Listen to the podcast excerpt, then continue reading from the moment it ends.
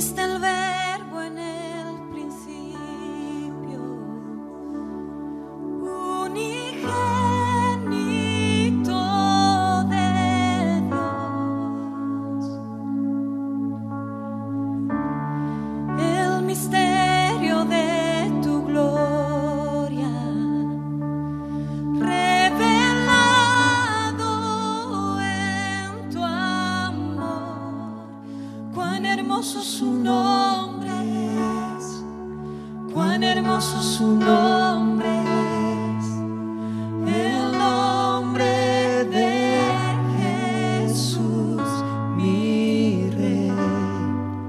ambición más noble.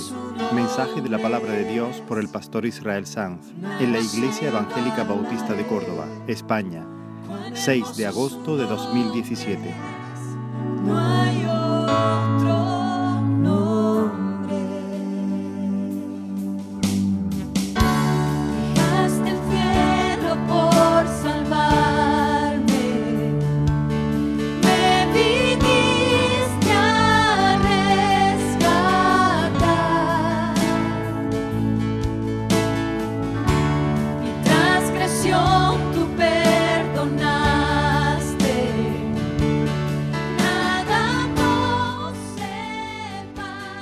De Marcos, capítulo 10, Marcos 10, y retomamos nuestra serie de mensajes basados en el Evangelio de Marcos que hemos titulado Rey Salvador. Marcos capítulo 10.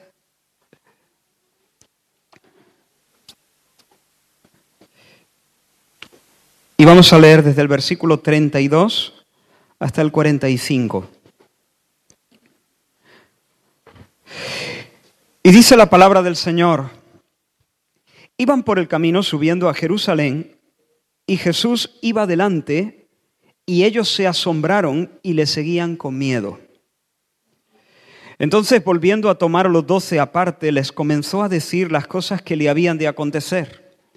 He aquí subimos a Jerusalén y el Hijo del Hombre será entregado a los principales sacerdotes y a los escribas y le condenarán a muerte. Y le entregarán a los gentiles y le escarnecerán, le azotarán y escupirán en él y le matarán. Mas al tercer día resucitará. Entonces Jacobo y Juan, hijos de Zebedeo, se le acercaron diciendo, Maestro, querríamos que nos hagas lo que pidiéramos. Él les dijo, ¿qué queréis que os haga? Ellos le dijeron, concédenos que en tu gloria nos sentemos el uno a tu derecha y el otro a tu izquierda. Entonces Jesús les dijo, no sabéis lo que pedís. ¿Podéis beber del vaso que yo bebo o ser bautizados con el bautismo con que yo soy bautizado? Ellos dijeron, podemos. Jesús les dijo, a la verdad, del vaso que yo bebo beberéis y con el bautismo con que yo soy bautizado seréis bautizados. Pero el sentaros a mi derecha y a mi izquierda no es mío darlo, sino a aquellos para quienes está preparado. Cuando lo oyeron los diez, comenzaron a enojarse contra Jacobo y contra Juan. Mas Jesús, llamándolos, les dijo, Sabéis que los que son tenidos por gobernantes de las naciones se enseñorean de ellas y sus grandes ejercen sobre ellas potestad. Pero no será así entre vosotros, sino que el que quiera hacerse grande entre vosotros será vuestro servidor. Y el que de vosotros quiera ser el primero, será siervo de todos. Porque el Hijo del Hombre no vino para ser servido, sino para servir y dar para dar su vida en rescate por muchos. Señor, gracias por tu palabra. Señor, te pedimos tu ayuda para hablar, para hablar convenientemente, para entender también. Abre nuestro entendimiento, Señor. Toca nuestro corazón. Reoriéntanos, inclínanos, Señor, a ti. Señor, destruye de nuestras mentes, de nuestros corazones, cualquier cosa que no se acomode a ti, a tu carácter, Señor, a tu propósito. Señor, haz milagros, Señor, en, este, en estos minutos que tenemos por delante. Haz milagros. Haz, Señor, proezas. Haz maravillas, Señor, en medio de nosotros. Libértanos, Dios mío, para vivir en libertad y en gozo y en alegría. En el nombre de Jesús. Amén. Amén. Dice que iban por el camino subiendo a Jerusalén y Jesús iba delante de ellos y ellos dice que se asombraron y le seguían con miedo. Quiero que te imagines la escena. Este es el ascenso definitivo a Jerusalén. Cuando Jesús llegue a Jerusalén, entonces va a encontrarse con la cruz. Él va a Jerusalén, digamos, por última vez eh, en su ministerio terrenal. Así que no falta mucho para el desenlace. La cruz está cerca y Jesús lo sabe.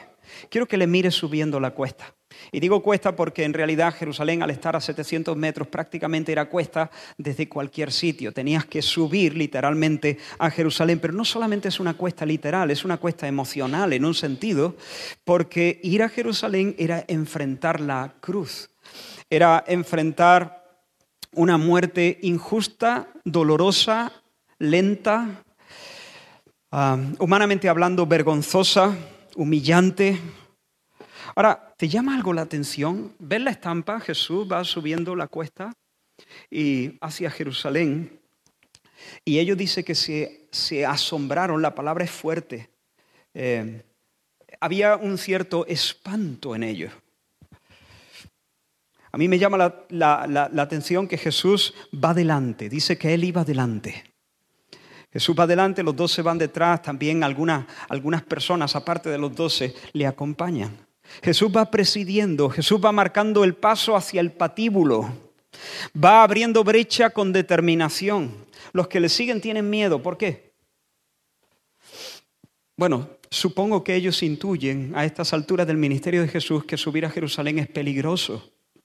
Porque no es fácil, o sea, es, muy fácil entender que después de que Jesús se ha ganado las antipatías de un montón de gente, de los líderes religiosos, posiblemente en Jerusalén habrá problemas. Allí está la creme de la creme, allí están los, los mandamases, los peces gordos de la religión. Así que ellos, mientras Jesús avanza con brío, mientras Jesús abre brecha delante de ellos, ellos van con el freno de mano echado, más o menos.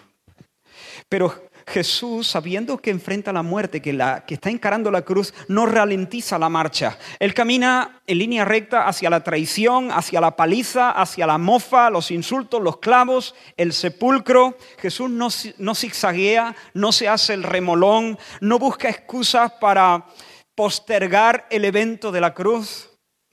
Él ha orientado las velas, Él ha fijado el rumbo y no hay vuelta atrás. Lucas nos dice Dice, cuando se cumplió el tiempo, dice Lucas en el capítulo 9, cuando se cumplió el tiempo en el que él había de ser recibido arriba, afirmó su rostro para ir a Jerusalén. Otras versiones lo dicen así, caminó resueltamente hacia Jerusalén o emprendió decididamente el camino a Jerusalén. Mírale allí, nadie le obliga, pero nadie podrá detenerle hasta Jerusalén. Los doce están atónitos Tal vez están intuyendo algo de la, de la gravedad, hay algo en el ambiente que ellos notan. Hay algo en esa subida a Jerusalén que hace que aquello no pueda ser, no pueda ser una excursión divertida. Hay algo solemne, que es, no lo sabemos muy bien, el tono de Jesús, el gesto de Jesús, la cara de Jesús, no lo sabemos, pero hace que haya una mezcla de asombro, de maravilla, incluso de espanto, de miedo, solemnizando todo el ambiente. Mira al Señor abriendo senderos. Mira a los discípulos caminando detrás con, con el corazón en un puño. La, la caminata es solemne. ¿Qué le impulsa, hermano, a Jesús? ¿Qué le impulsa? ¿Qué le mueve? ¿Por qué no se detiene? ¿Por qué no regresa a su casa, a la tranquilidad del pueblo? ¿Por qué? Nuestro texto nos lo dice en el último versículo que hemos leído. Porque el Hijo del Hombre no vino para ser servido, sino para servir y para dar su vida en rescate por mucho. Este texto tiene mucho, mucho y posiblemente mi pensamiento es desarrollarlo, solamente este texto, en el próximo mensaje. Por eso no se detiene. Él no ha puesto delante de sí sus propios intereses. Y hermano, yo espero que el Señor nos ayude a entender lo que de lo que estamos hablando. No es la primera vez que tocamos este, este tema en, en esta serie de Marcos, ya lo hemos tocado. Lo tocamos otra vez porque viene otra vez. Resulta que Marcos quiere redundar en este tema. ¿Y por qué Marcos quiere redundar en este tema? Porque el Espíritu Santo quiere redundar en este tema. ¿Y por qué el Espíritu Santo quiere redundar en este tema? Para rellenar. ¿Se me va a quedar corto el Evangelio de Marcos? No, porque este tema es vital, es importante. Que Dios nos dé entendimiento porque esto tiene todo que ver con nuestra felicidad y nuestra realización como persona. Jesús no ha puesto delante de sí sus propios intereses. Él ha puesto delante de sí la voluntad de su Padre y el bien de su pueblo. Jesús no vive para su buche. Cada hálito, cada vez que respira, lo hace como una ofrenda a su Padre y lo hace también como un servicio al mundo. Y Jesús subiendo la cuesta a Jerusalén nos ofrece una imagen vívida de lo que significa vivir como Dios manda. Vivir como Dios manda es vivir amando. Amando a Dios en primer lugar, amando al prójimo, amando. Eso es vivir como Dios manda. Eso es cumplir toda la ley. Jesús no busca lo suyo, Jesús no vive para sí. Jesús no tiene alma de señorito. Jesús se ha puesto el traje de faena y está allí subiendo la cuesta hacia Jerusalén como el que sirve. Ha venido a servir, sirve a su, a su Padre, sirve a su pueblo. Ha venido a donarse, donarse, darse a sí mismo y no va a guardarse nada. Su norte es el placer de Dios y la redención de un pueblo para su gloria y no va a escatimar esfuerzos. Te hago una pregunta, ¿no es delicioso verle? Se cuenta una historia que no sé si es verídica o si es parte de una leyenda, no lo sé. Se cuenta como, como verídica que durante la guerra de, de la independencia de los Estados Unidos, ciertos soldados estaban levantando un tronco muy pesado para apuntalarlo en una empalizada. Y un hombre los vio trabajando y se sorprendió de que junto a ellos había un oficial que estaba mirándoles. Y entonces se acercó al oficial y le preguntó, oiga, ¿por qué no les ayuda? Y el oficial, indignado, le dijo, pero bueno, ¿no te das cuenta que soy el coronel? ¿Cómo que sí les ayudo? Entonces el hombre, sin más, se fue hacia donde estaban los soldados y les echó una mano para apuntalar el tronco.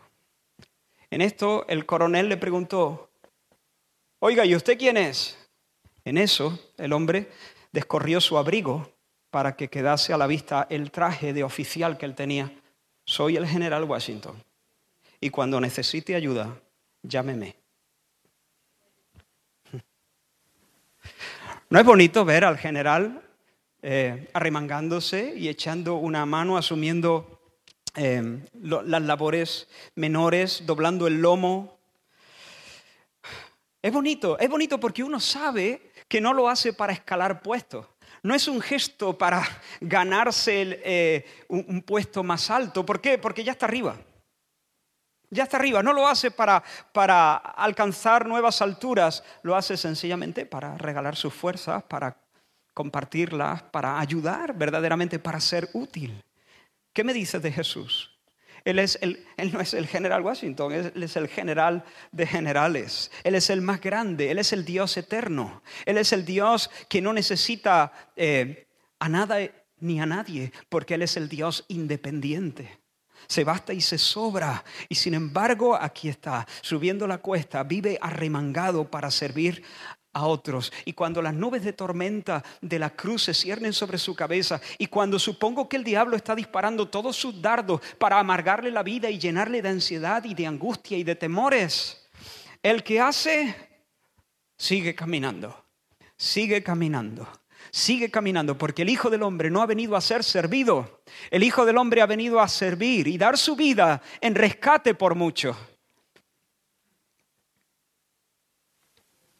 Camina, camina en ciertos sentidos solo, porque aunque otros le acompañan, no le entienden, no le entienden, no entienden su mente, no tienen su mentalidad. Hay, hay una profunda soledad en el Hijo del Hombre. Y sin embargo, Aunque los demás no le, no le entienden, Él sigue caminando para redimirle. Bendito sea el nombre del Señor. Contémplale, hermano. Contémplale. Mientras yo preparaba esto y mientras lo repasaba, eh, pensaba en la necesidad que tenemos de contemplar al Señor. A veces no tenemos necesidad de escuchar cosas nuevas. Tenemos necesidad de detenernos a contemplar y a meditar en las cosas que ya sabemos. A veces tenemos una vida canija y superficial por falta de reflexión profunda, por falta de anclarnos en conceptos sencillos y bucear en ellos. Por falta de pasar tiempo contemplando esta escena, esta verdad, este versículo, acampando en él y dejando que el Espíritu Santo nos impacte, nos em, emocione, nos confronte también, nos alumbre para ver la belleza, la hermosura. Y cuando eso pasa, nuestra vida interior se ensancha. Y cuando nuestra vida interior se ensancha, entonces tenemos más vigor, más brío, más gozo, más potencia. A veces saltamos rápidamente de mensaje en mensaje, nadamos en la superficie, pero yo quiero animarte, hermano, eh, a mí y a ti, a contemplar, contemplar a dedicarnos a contemplar una buena parte de la vida cristiana es contemplar. Quien no contempla no hace nada. O lo digo mejor, quien no contempla no tiene el brío para hacer nada.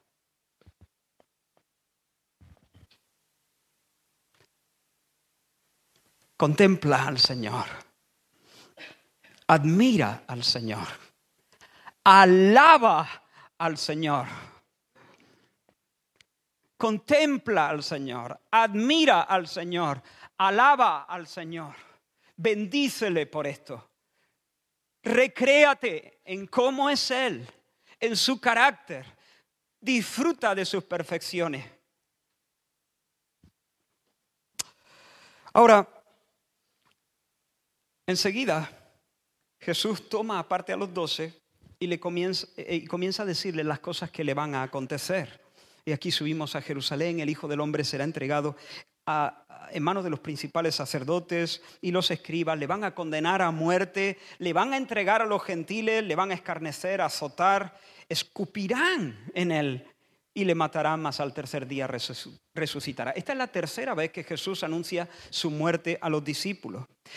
Y cada vez que lo hace es más explícito. Cada vez añade nuevos detalles del horror que le espera y también de la victoria. Ya había dicho que su muerte era necesaria, que tenía que ser desechado por los principales, por los ancianos, sacerdotes, los escribas. Ya había dicho que tenía que ser entregado a, en manos de hombres y que padecería mucho hasta morir y que resucitaría al tercer día. Pero ahora añade algunas cosas más, añade que la muerte será en Jerusalén, que será el resultado de una condena previa, que la sentencia será ejecutada por los gentiles bajo autoridad de Poncio Pilato y que parte del sufrimiento que le espera está relacionado con ser objeto de las burlas más ruines, más obscenas, hasta escupirán en él. Ahora, una pregunta, ¿por qué Jesús les habla de su muerte? ¿Qué le mueve a hacerlo? ¿Se trata de una especie de desahogo? Ya sabes, cuando está un poco ansioso, necesita, necesita aire y a veces muchos eh, buscamos el aire contando, hablando a otro, echando sobre otro eh, lo que pesa sobre nuestra alma. ¿Es eso lo que, lo que Jesús hace? ¿Acaso es un reclamo? ¿Quiere que se compadezcan de Él? ¿Ambiciona ser el centro de, la escena, el centro de atención? Hay, hay personas que usan así el sufrimiento. Hacen ondear la bandera de sus penas pasadas, presentes o futuras, para conquistar la simpatía de los que les rodean. Con este recurso mendigan, mendigan atención, mendigan honores, a veces mendigan privilegios, mendigan aplausos. ¿Está Jesús en ese plan? Pregunto. Por supuesto, no, claro que no, Jesús no está en ese plan. ¿Por qué se detiene, aparta a los doce y les cuenta lo que le va a suceder dentro de poco? ¿Por qué? Por la misma razón que Jesús no se detiene subiendo la cuesta, para servir. Les cuenta los horrores que le esperan, porque el Hijo del Hombre no ha venido para ser servido, sino para servir y para dar su vida en rescate por muchos. ¿Por qué? Porque quiere asegurarse de que cuando todo esto se precipite, que cuando todo, cuando, cuando los acontecimientos eh, se sucedan, cuando Jesús les sea arrebatado a los doce, cuando sea eh, puesto en la cruz desnudo, especialmente cuando lo bajen de la cruz como un cadáver y lo metan en el sepulcro y rueden la piedra, Él quiere que ellos sepan que todo esto no ha sido una consecución de tristes eh, casualidades. Él quiere que, que ellos sepan que el cielo sabía, que Él sabía y que todo esto corresponde a un plan trazado, bien trazado, que a Dios nada le sorprende. Él les anuncia su muerte para que cuando ocurra, ellos sepan que Él lo tenía todo previsto, lo tenía todo controlado, porque Él sabe que en ese momento sus almas van a ser atacadas con una furia muy especial. El diablo va a intentar matar la fe, ahogar sus esperanzas. Él sabe que en ese momento cuando, eh, cuando llegue, cuando, cuando su Señor, cuando su Maestro muera, será un momento muy delicado y Él les anuncia lo que va a venir para que en ese momento puedan anclarse en la realidad de que el cielo sabía. Y el cielo sabía porque el cielo manda. El cielo sabe porque el cielo manda. El cielo sabe porque el cielo sabía esto porque el cielo lo había propuesto. El Señor propone y el Señor dispone. Era un plan trazado en la eternidad. No es algo que sucede por azar en el devenir de los acontecimientos. Era un plan. Jesús en Juan 14 les dice, y ahora os lo he dicho antes que suceda, para que cuando suceda creáis. Para que cuando suceda creáis. Así que Jesús les anuncia esto porque quiere que sus discípulos estén guardados con esta palabra de alguna manera. Los está pastoreando, los está protegiendo. Así que Él sube la cuesta como el siervo, ceñido para faenar. Y Él aparta a los doce y los instruye como el siervo. Él quiere serles útil, Él quiere asegurar su fe. Hermanos, para mí reconozco que hubiese sido muy fácil en una circunstancia como esta salir corriendo. Primeramente, hubiese sido muy fácil no subir, sino bajar la cuesta, irme a mi casa. Hubiese sido fácil para mí. Pero si hubieses, eh, si, si, lograra eh, subir la cuesta, si me niego a mí mismo, aún subiendo la cuesta me hubiese sido difícil eh, apartar un rato a los doce para ministrarles, para pastorearles.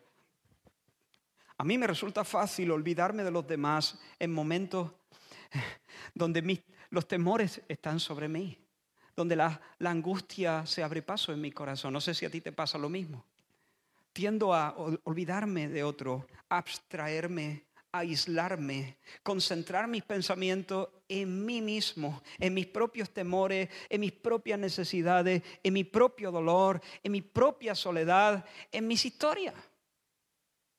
¿No te pasa a ti? Pero Jesús es mejor que yo. Infinitamente.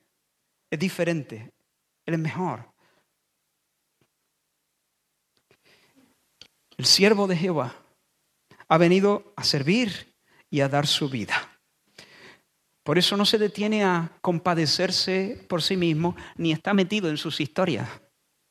Sino está dedicado no solo a subir la cuesta, sino a pastorear a sus ovejas con una dedicación absoluta. No espera las palmaditas de los doce la espalda, no espera la palmadita de las multitudes, no se enfurece porque no vienen a reconocerle, a reconocerle, no se apalanca en el resentimiento y dice, vaya, estoy subiendo la cuesta aquí por ellos y ellos ni se dan cuenta ni se enteran. Pues si no se enteran, que no se enteren. Si luego tienen problemas con su fe, pues que se hubieran espabilado. No, Él no dice eso. Él se sigue moviendo en la misma dirección, siempre dando, siempre donando, siempre donándose. Él no dice, oye, pues, ¿y por mí quién se preocupa? Oye, ya está bien que voy a morir por ellos, pero bueno, una palabra de ánimo, ¿no? O es que siempre tengo que ser yo el que dé las palabras de ánimo. Él no dice eso.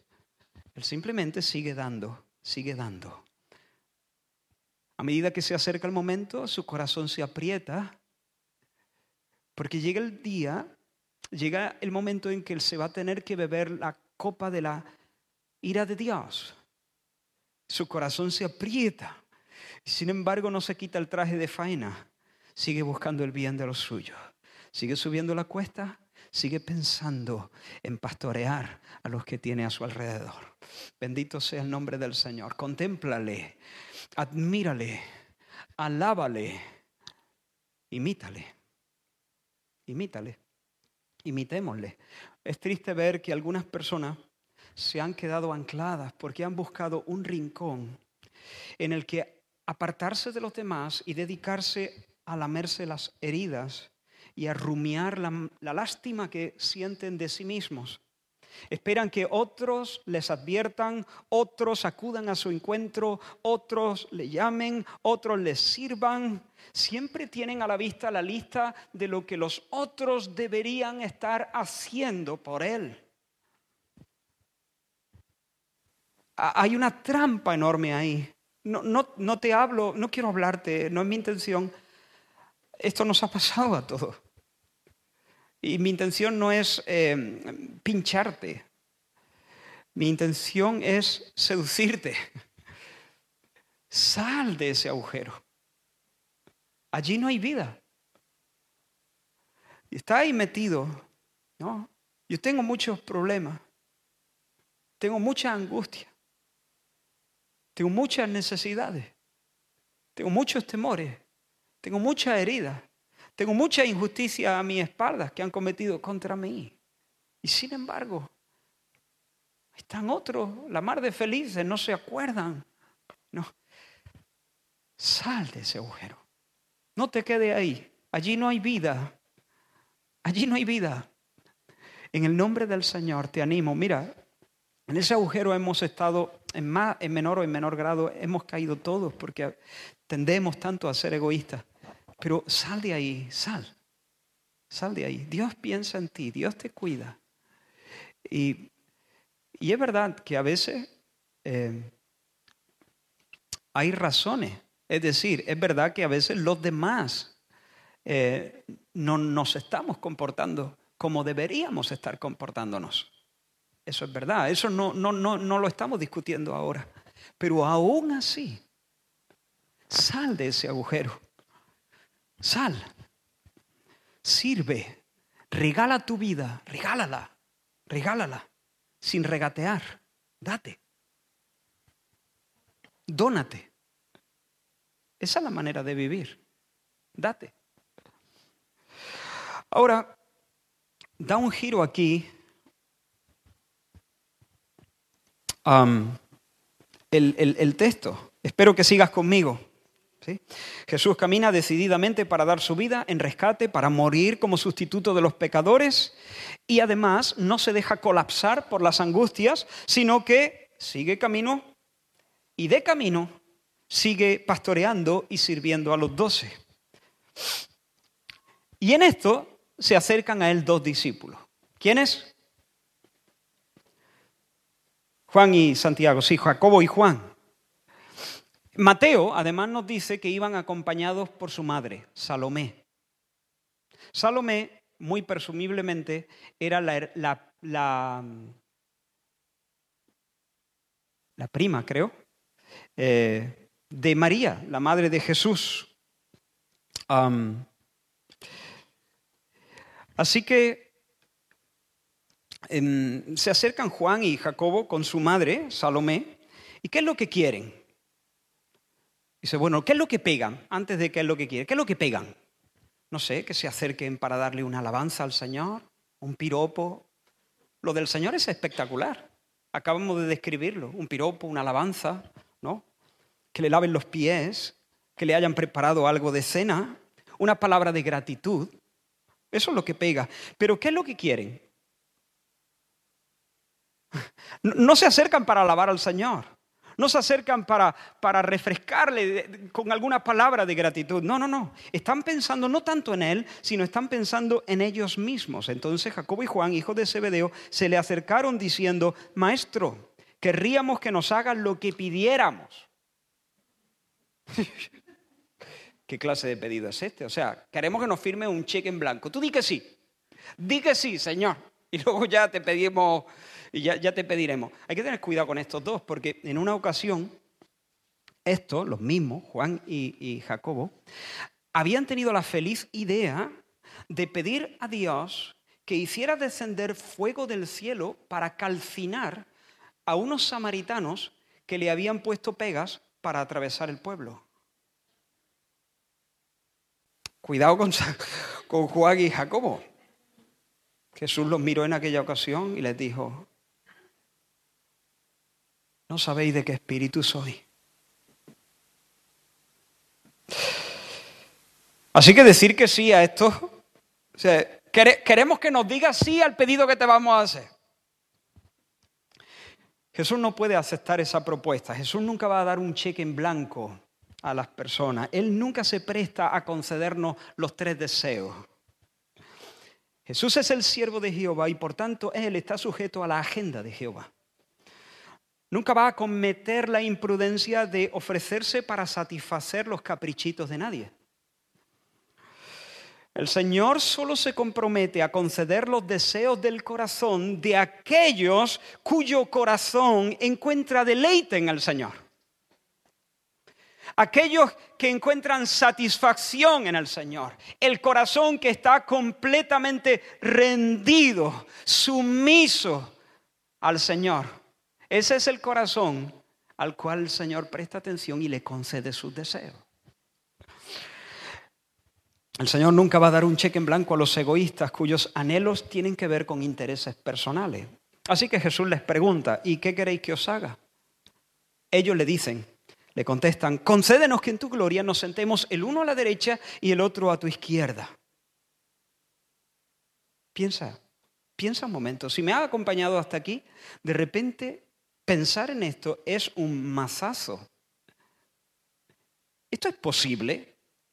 El rey está con el delantal puesto, subiendo la cuesta, sirviendo a todo dar, descendiendo al fango, a la arena del servicio, y estos dos ambicionando un puesto de honor. El contraste no puede ser más violento, hermano. El Señor viviendo la vida libre y feliz del Espíritu, y estos dos hermanos, Jacobo y Juan, viviendo en el espíritu del tragabolas. Son como los hijos de la sanguijuela. Proverbios dice, la sanguijuela tiene dos hijas que solo dicen, dame, dame. Proverbios 30, 15. Dos hijas de la sanguijuela. Dame, dame, dame, dame, dame, dame, dame, la sanguijuela, dame. En el mensaje anterior de esta serie vimos que Pedro, al ver que Jesús se lamentaba de la condición del joven rico, ¿recordáis? Qué difícil es que un rico se salve, ¿no? ¿Recordáis? Pedro, entonces, después, le preguntó al Señor, Señor, nosotros sí lo hemos dejado todo y te hemos seguido. ¿Qué tendremos? ¿Cuál será nuestra recompensa? Y el Señor le dijo, cuando el Hijo del Hombre se siente en el trono de su gloria, vosotros que me habéis seguido, también os sentaréis en doce tronos para juzgar a las doce tribus de Israel. Así que esto había pasado un poco antes. Doce tronos, eso, eso supongo que estaba en la mente de los discípulos. Doce tronos, doce, uno para cada uno. ¿Qué pasa? ¿Te imaginas a Jacobo diciendo, qué pasada, Juan? Hace tres días estábamos eh, echando las redes en el lago hasta el amanecer. Y, dentro de poco podemos estar sentados en un trono siendo los lugartenientes del Mesías. La carita que se les va a quedar a aquellos que, que nos criticaron cuando dejamos el negocio de padre. Estoy deseando ver la cara de asombro que se les queda cuando estemos tú y yo sentados en los tronos junto al Mesías. Bueno, esta conversación no sé si tuvo lugar. No viene en la Biblia, ¿eh? pero yo me la, me la puedo imaginar. La cosa es que yo creo que ellos están pensando en eso, el reinado del Mesías, el lugar que ellos van a tener. Jesús les ha dicho antes que ellos tendrán un lugar de honor, 12 tronos. Pero claro, son 12, ellos se imaginarán la estampa, digo yo, que a Jesús en medio, seis tronos a la izquierda, seis tronos a la derecha. Alguien tiene que sentarse justo a la derecha y justo a la izquierda. Alguno tiene que ser. Me lo pido. Y no solo me lo pido, sino tonto el último. Y se acercan. Señor, sabemos que eres el Cristo, sabemos que tu proyecto es imparable, es decir, que tu reino se va a imponer sí o sí. Y cuando tú implantes tu reino, porque lo vas a implantar, eh, queremos un lugar prominente. Ya sabemos que nos has prometido un sitio importante en, tu gobierno glorioso, pero que, digo yo que em, si, estás pensando ponernos en trono, como corregentes contigo, supongo que dos de los tronos van a quedar a tu lado. Eh, que mi hermano y yo no los pedimos. Y Salomé, eh, algunos piensan que era la prima o hermana de María, también haciendo pressing. Yo supongo que ellos se acercan con la cara del gato con bota. No, no sé si algunos que no hayan visto. Es decir, somos tus primos, además hemos llegado antes, ahora mismo los 12, las 12 sillas están vacantes, nadie se las ha pedido, hemos llegado antes que los demás, somos tus primos y además mm, todo parece indicar que somos de tus favoritos porque cuando has escogido a tres para acompañarte en ciertas ocasiones, nosotros dos estábamos allí. Así que, ¿te importaría que nos sentásemos a la izquierda y a la derecha en tu reino? Hermanos, qué escándalo. Qué obscenidad. Qué cosa más, más fuera de lugar. Qué cortocircuito de la hermosura de la escena hasta aquí. Ahora me pregunto qué hubiera pasado si Jesús les hubiese dicho, sí, por supuesto, claro que sí, contad con ellos. ¿Qué hubiera pasado? ¿Qué hubiera pasado si Jesús les dice, vale, estupendo, uno se sentará a mi derecha y otro a mi izquierda? ¿Qué hubiera pasado? En estos que tienen el chip puesto buscando ese tipo de grandeza, entre comillas. ¿Qué hubiera pasado? Pues yo me imagino a uno de ellos al día siguiente diciendo, Jesús, ¿tienes un ratillo? Mira, que si no te importa, no sé si ya mi hermano te habrá dicho algo, pero si no te importa, a mí me gustaría ser de la derecha. ¿No? ¿Es difícil imaginar eso? Si ellos llevan el chip, puesto, vale, ya está, a la derecha y a la izquierda, pero ahora qué? La derecha es más importante, ¿no? No tiene connotaciones políticas ni nada de eso. Ninguna. Pero uno dice, bueno, siempre el estar a la diestra, a la diestra, a la derecha, es como el lugar de más honor, ¿no? Pues mm, si mi hermano no te ha dicho nada, me lo pido. Ahora, ¿qué, hubiera, qué pasaría si en este momento Jesús dice también sí a este. Imaginaos que Juan se lo pide a la derecha. ¿Qué pasaría entonces si Jesús a ellos les dice que sí?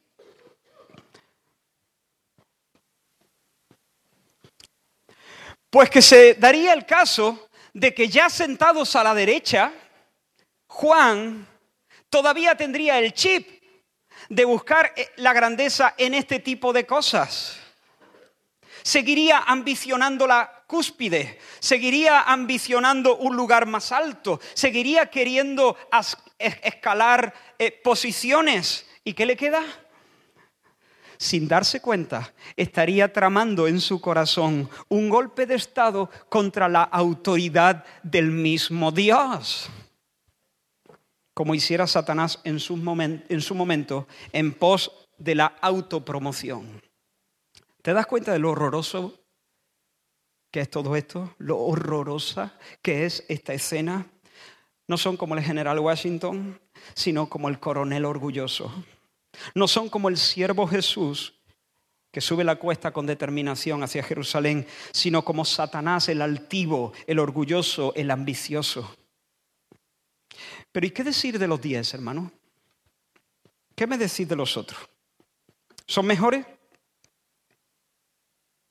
No, no son mejores, son más lentos. Llegan después pero no son mejores, porque en sus almas bulle la misma ambición. ¿Y cómo lo sabemos? Porque su reacción les delata. Porque se pillaron un mosqueo con Juan y con, y con Jacobo. Les repateó que ellos se les hubiesen adelantado. ¿Por qué? ¿Por qué la maniobra de los hijos de Zebedeo les cayó tan mal? Les dio rabia, les dio coraje. ¿Por qué? Porque ellos ambicionaban las mismas cosas. Ellos no sintieron dolor por Juan y por, y por Santiago. Ellos no, no dijeron, me duele el corazón ver a mi hermano enfocándose en algo tan vano. Me duele el corazón viendo a mi hermano siguiendo las pisadas de Satanás. Ellos no sintieron dolor. Ellos no sintieron dolor por Jesús. No se le puede hacer esto al Señor. Él está despojándose, donándose, subiendo la cuesta con una total entrega. Y vienen estos y le lanzan eso a la cara. No sintieron dolor por el Señor, porque eso tuvo que dolerle al Señor. No, no, ellos sienten coraje. Sienten coraje porque les da rabia que estos dos se les hayan adelantado. Y la bronca, hermanos, estaba servida. ¿Has visto estos juegos? Un juego, bueno, si no lo has visto, no, no has visto nada. El juego de la silla, ¿no? El juego de la silla donde hay un grupo que danza, que corre, corretea mientras dura la música en torno a un número de sillas. Pero todos saben desde el inicio que no hay sillas para todos. Faltan una o dos sillas, uno o dos o tres, dependiendo del número del grupo, se van a quedar sin asiento. Y cuando se detiene la música, ¿los chavales habéis jugado alguna vez a esto? Ah, bueno. Pero en, verdad, en realidad o virtual. Estoy jugando con vosotros.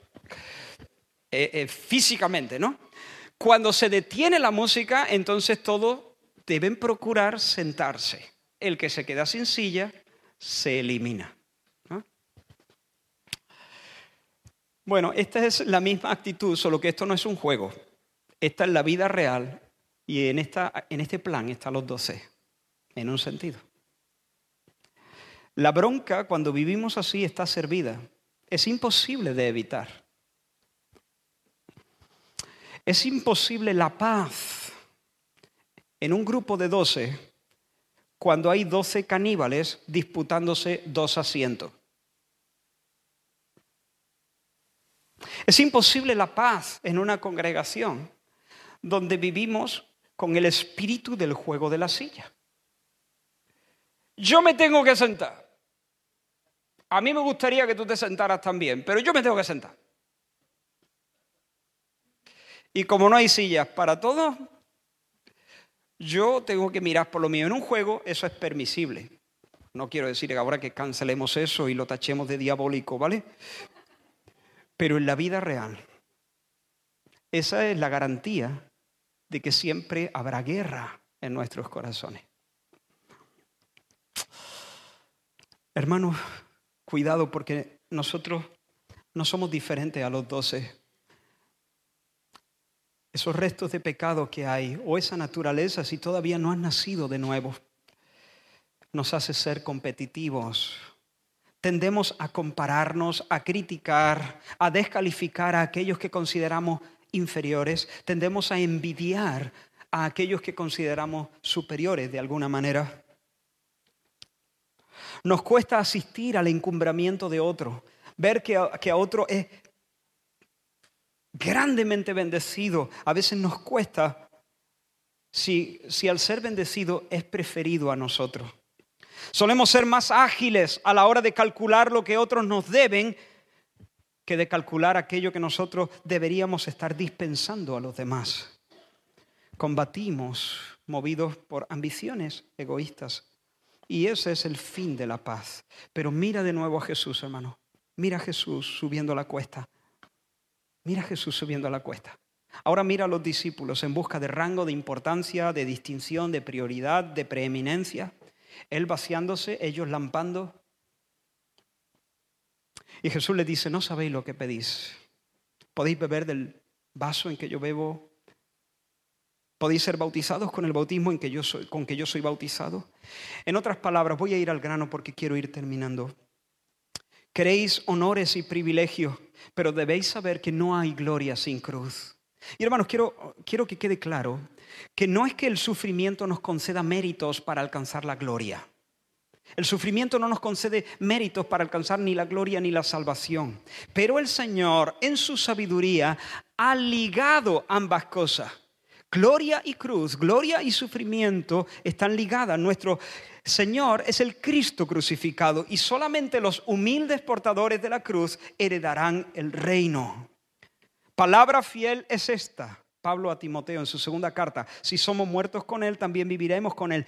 Y si sufrimos, también reinaremos con Él. Cuando Pablo visita las iglesias, confirmando los ánimos de los hermanos, en Hechos 14 se nos dice que les exhortó a que permanecieran en la fe, diciéndoles, mira qué exhortación, es necesario que a través de muchas tribulaciones entremos en el reino de Dios. Tanto la copa como el bautismo hacen referencia a los sufrimientos que aguardaban a Jesús. Una copa de sufrimiento, un ser sumergido en sufrimientos. Y él les pregunta, ¿podéis? ¿Podéis beberos la copa que yo me voy a beber? ¿Podéis beber, participar en el bautismo con que yo voy a ser bautizado? Y ellos le dijeron, yes, we can. Sí, podemos. Sí. Caramba. Qué autoestima, ¿no? Yo diría que muestra más grosera de arrogancia y confianza propia, porque dentro de un rato la palabra de Dios nos va a decir que cuando apresaron a Jesús, entonces, Marcos 14, todos los discípulos, incluyendo a Juan y a su hermano Jacobo, dejándole, huyeron. Y sin embargo el Señor, en lugar de decirle, sí, sí, vosotros vaya, anda, quitaos de mi vista. Menuda autoestima, menos lobo. En vez de, de decirle eso, les dice, pues mira, ¿sabéis qué? Así es, beberéis de mi copa y seréis bautizados con el bautismo que yo soy bautizado. Ahora mismo vais de sobrado, eso no se lo dijo. Pero en realidad os concedo el honor de sufrir por mi causa. Os doy el regalo. Y así fue. Eh, eh, Santiago fue decapitado en torno al año 44 por Herodes Agripa. Le cortaron la cabeza, vamos. Y Juan fue encarcelado por el Sanedrín junto a Pedro, fue amenazado por los líderes religiosos, fue azotado con varas y posteriormente fue echado como un desecho en una isla prisión llamada Patmos. Allí escribió el Apocalipsis. Ambos sufrieron. Pero Jesús les dice, pero sabéis, vais a sufrir, pero el sentaros a mi diestra y a mí y, a mi izquierda no me corresponde a mí dároslo. Eso ya está en los decretos de Dios. Eso ya el Padre lo ha reservado para quienes lo ha reservado. Y con esto Jesús no está diciendo que Él es menos que el Padre, que, es menos que Dios. Algunos usan ese versículo para decir, ve, Jesús no es igual en deidad al Padre. No, eh, aquí no, no, no se está poniendo en tela de juicio la deidad de Jesús. Jesús es tan Dios como Dios el Padre. Tiene todas las perfecciones al mismo nivel, si se puede hablar de nivel, que el Padre. Pero en la Trinidad hay diferentes funciones. Cada, cada persona de la Trinidad realiza principalmente ciertas operaciones y funciones. Y en este sentido, Jesús lo que está reconociendo es que no es que Él no sea Dios, sino que esa es una función que cae sobre los hombros, por así decirlo, de Dios Padre y no de Él.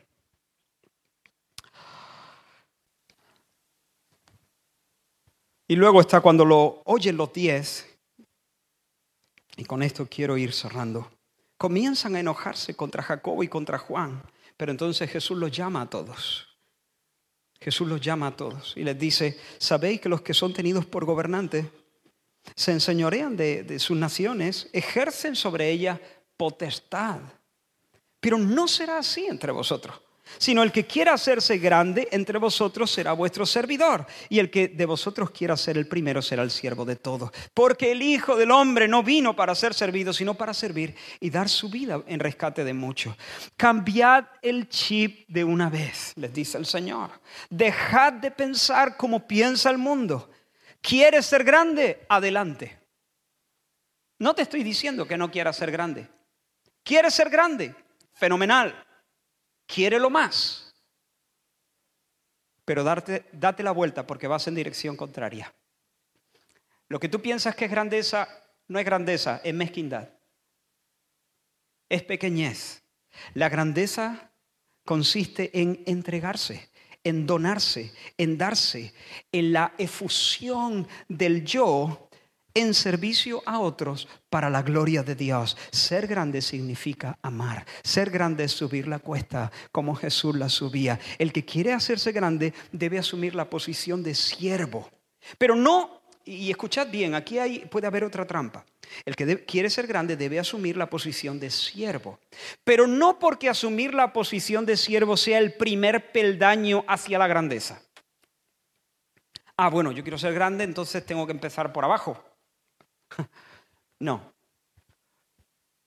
Es porque asumir la posición de siervo es la esencia de la grandeza. No es el paso uno hacia la grandeza, es la esencia de la grandeza. Hay veces que hablamos, si tú quieres llegar alto, tienes que empezar por lo bajo, tienes que empezar por las cosas humildes. Ese es el pensamiento del mundo. Y de ahí ir escalando poco a poco. Lo que no puedes es colocarte en el trono el primer día, ¿no? No puedes ser jefe de la empresa el día uno. Tendrás que empezar, yo qué sé, haciendo los recados. Es el pensamiento del mundo. Pero lo que el Señor les está diciendo es diferente. ¿Es tú quieres ser grande? Tú puedes ser grande ya, en el día uno.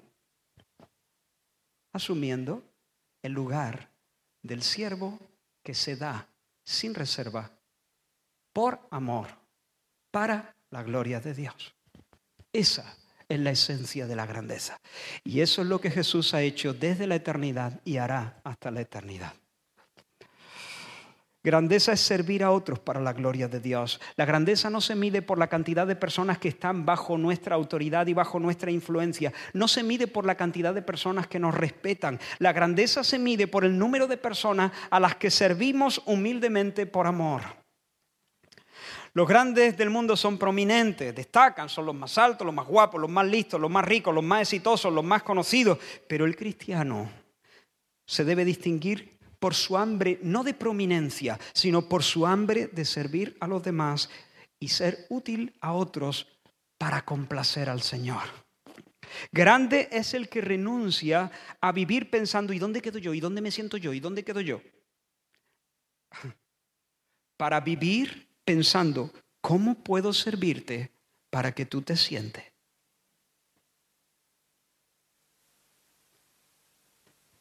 Por cierto, ¿quién será el que eternamente, el que, el que se sentará a la diestra?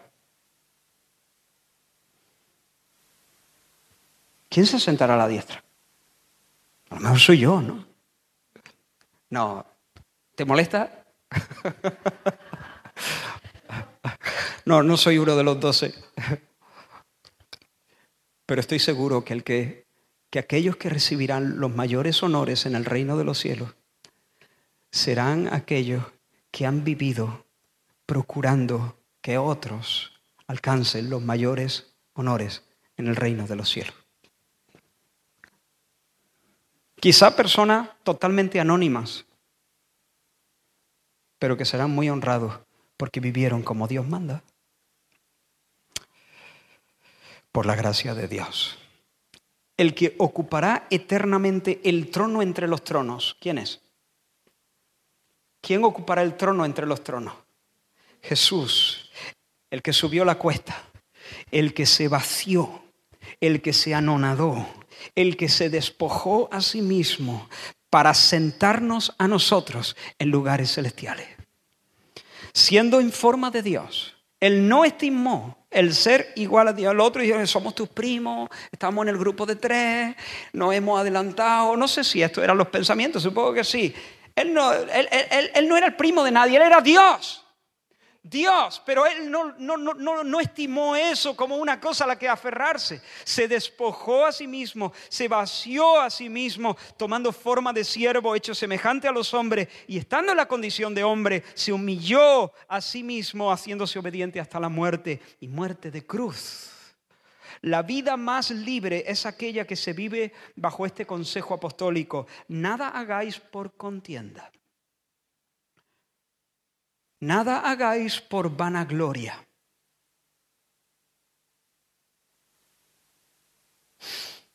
No vayas pisando fuerte. No vayas envidiando y comparándote. Antes bien, con humildad, estimando cada uno a los demás como superiores a él mismo, no mirando cada uno por lo suyo propio, por su silla, sino cada cual también por lo de los otros. Haya pues en vosotros este sentir que hubo también en Cristo Jesús. Y sigue con el versículo que he leído antes, siendo que siendo en forma de Dios no estimo el ser igual a Dios. Ninguno, 1 Corintios capítulo 10, 24, ninguno busque su propio bien, sino el del otro. Hermanos, necesitamos salvación. Porque tendemos en esta vida a meter cuerpo para finalmente que nosotros por lo menos asegurar nuestra silla. Pero la verdadera vida se vive, la vida del espíritu se vive procurando que los demás queden sentados. Y necesitamos salvación, necesitamos el poder de Dios. Necesitamos el milagro constante de Dios para que nos salve de esa, de esa manera de ser, de esa manera de pensar. Porque a veces estamos sedientos de gloria y de poder. Estamos infectados por el criterio del mundo, eh, un criterio de grandeza que es mundano. Somos a veces orgullosos, somos egoístas. Y los doce son un vivo ejemplo de esto. Y precisamente, hermanos, porque ellos son así, Jesús tenía que morir por ellos. Por eso Jesús sube la cuesta. Allí lo tiene, a los, a los cinco segundos. Esa es la demostración de que es necesaria la muerte del Señor. Necesitamos, hermanos, que la gracia de Dios sobrenatural nos reoriente una y otra vez. Una y otra vez nos reoriente una y otra vez, reoriente nuestros afectos, para que nosotros podamos vivir bajo el lema de ese canto que hemos cantado varias veces, yo quiero ser como tú, yo quiero ser como tú, yo quiero ser un vaso de tu amor, ¿no? Yo quiero ser como tú. Hermanos, necesitamos la gracia del Señor para vivir de esta manera. Y viviendo de esta manera, nosotros podremos comprobar que el yugo del Señor es fácil. Es fácil. Lo que nos complica el asunto es que competimos. El, juego de la silla es muy difícil, sobre todo cuando ya ha habido varias rondas eliminatorias cada vez más difícil, cada vez más difícil. Cada vez que escalas, cada vez que quedas seleccionado entre los ganadores, se hace más difícil. Pero el juego de la silla sería muy fácil si toda tu preocupación es ceder la silla. ¿no? Eh, soy consciente de que no es el mejor ejemplo, pero bueno, a mí me está sirviendo para, para, para eh, arrojar luz sobre ciertas cosas. Vive de esa manera, vive de esa manera. Sal de tu eh, agujero, Sal de, ese lugar donde a lo mejor te has colocado para lamer tus propias heridas. Dile adiós a todas esas cosas y levántate para servir al Señor y servir a otro. Date, dónate. Dile, Señor, perdóname, perdóname, perdóname, me, me he desenfocado. Me he desenfocado. Pero reoriéntame, sálvame. Y si tú estás aquí, mira, hay, hay entre nosotros gente que necesita, hay madres solteras, hay enfermos, hay viudas, hay familias con necesidades económicas. Más allá, hay personas que no conocen al Señor, hay cristianos perseguidos, torturados. Haz el bien, no desfallezcas, aunque parezca que tus manos se vacían, que ocupado en otros, nadie en ti piensa. No te des por vencido, sigue dando hasta que en la agenda de los cielos aparezca señalada la fecha de los premios. Y una voz te diga, todo es tuyo, honor y gloria y vida verdadera sin frontera. Y al que venciere, dice el Señor, al que venciere, le daré un trono cerquita, uno de los de la derecha, que no quede muy lejos al que venciere le daré que se siente conmigo en mi trono. Así como yo he vencido y me he sentado con mi Padre en su trono. Y ese lugar, en el trono, juntamente con Cristo, será un lugar desde el que poder servir sin reservas a Dios y al prójimo. Así que, hermanos, termino, contempla, admira a Jesús el siervo hasta que se te escape un canto, hasta que dances, aunque sea torpemente, sobre tus pies. Contémplalo. Contémplalo em, y luego pide la humildad necesaria para poder vivir dándote a otro, viendo el encumbramiento de otros, renunciando a competir por los lugares de honor imitando a Jesús. Ven a Cristo en esta mañana. Si eres creyente, ven a Cristo. Necesitas su gracia. Y si no eres creyente, ven a Cristo entonces, porque no solamente necesitas su ejemplo. Su ejemplo no te basta. Necesitas su muerte.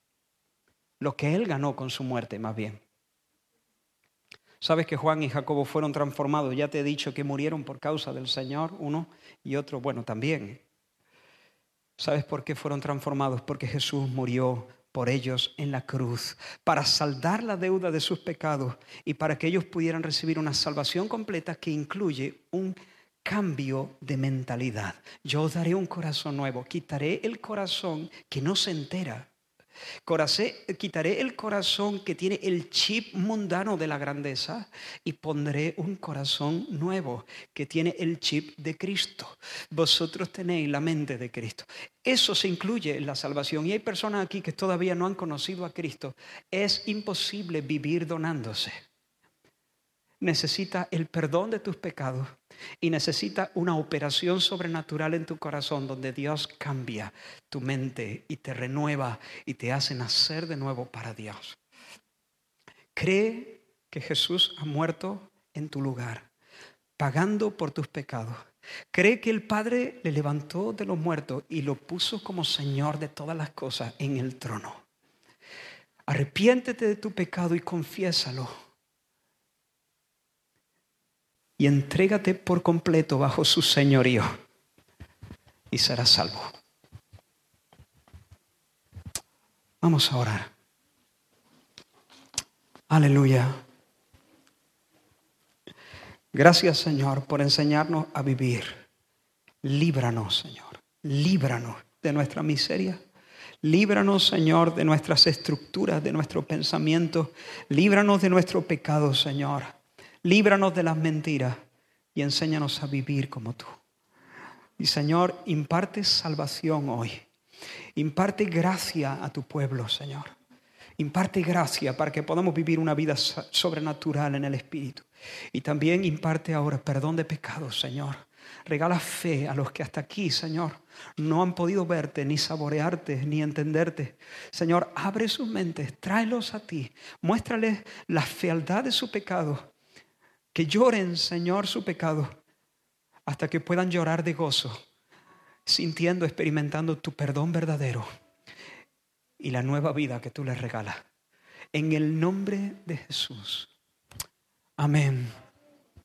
Amén. Fija tus ojos en Cristo, tan lleno de gracia y amor. Y lo te